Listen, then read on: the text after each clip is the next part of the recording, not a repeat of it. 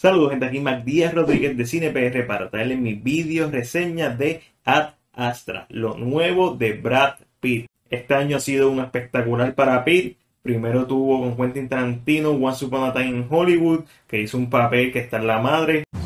Don't you forget it. Ahora tiene Ad Astra, que es básicamente un canvas para que él haga lo que le dé la gana como actor. Y eso es exactamente lo que hace.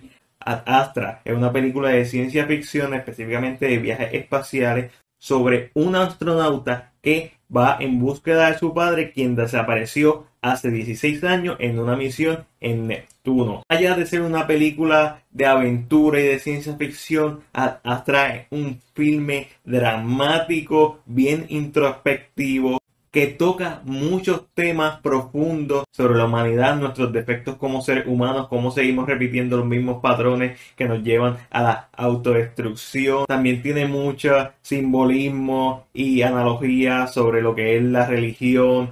Es un filme bien profundo y bien pensado en la forma en que está escrita. Se nota que no dejaron nada al aire, todo tiene un propósito. Es un filme que me encantaría volver a ver múltiples veces en mi vida. ¿Por qué? Porque entiendo que cada vez que lo veo voy a encontrar algo nuevo. Algo que me encantó del filme es que la dirección de James Gray no busca manipularnos, que a veces eso funciona y a veces no. Por ejemplo, en Interstellar, la dirección de Christopher Nolan y la música de Hans Zimmer nos manipulan. Sin embargo, James Gray en Ad Astra decide que sea un slow burn, que la película se tome su tiempo para que veamos cómo esto afecta al personaje principal, el personaje de Pete, y que seamos nosotros los que captemos o no captemos lo que significa. Lo deja a la interpretación y a mí me pareció que un filme brillante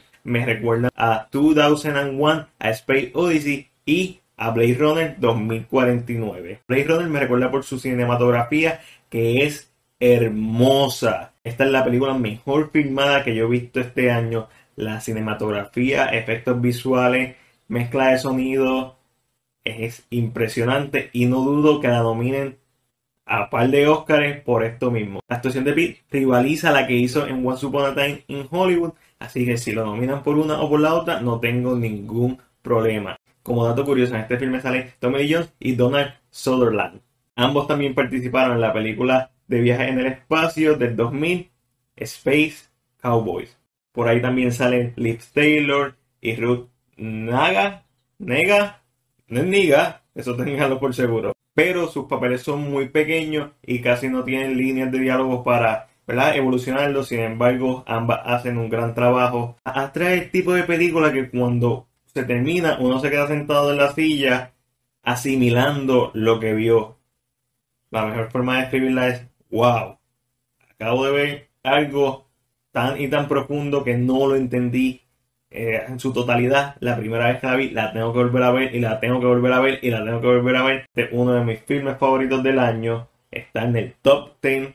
No el top 5, pero el top 10 favoritos del año. Y creo que se va a quedar ahí. Por eso, entre lo bueno, lo malo y lo ok, yo le doy a, Astra una A.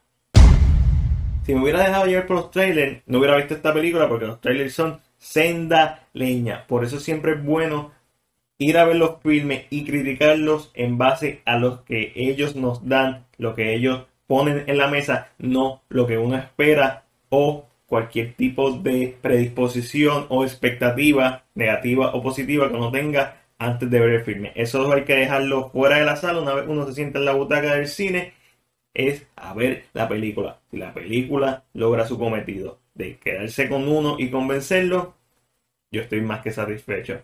Pero esa es solamente mi opinión. Déjame saber la tuya en la sección de comentarios. Si te gustó este video, dale like y compártelo. Recuerda seguirnos en nuestras redes sociales. Únete a nuestro Patreon y suscríbete a nuestro canal de YouTube. Este fue Mac. Hasta la próxima.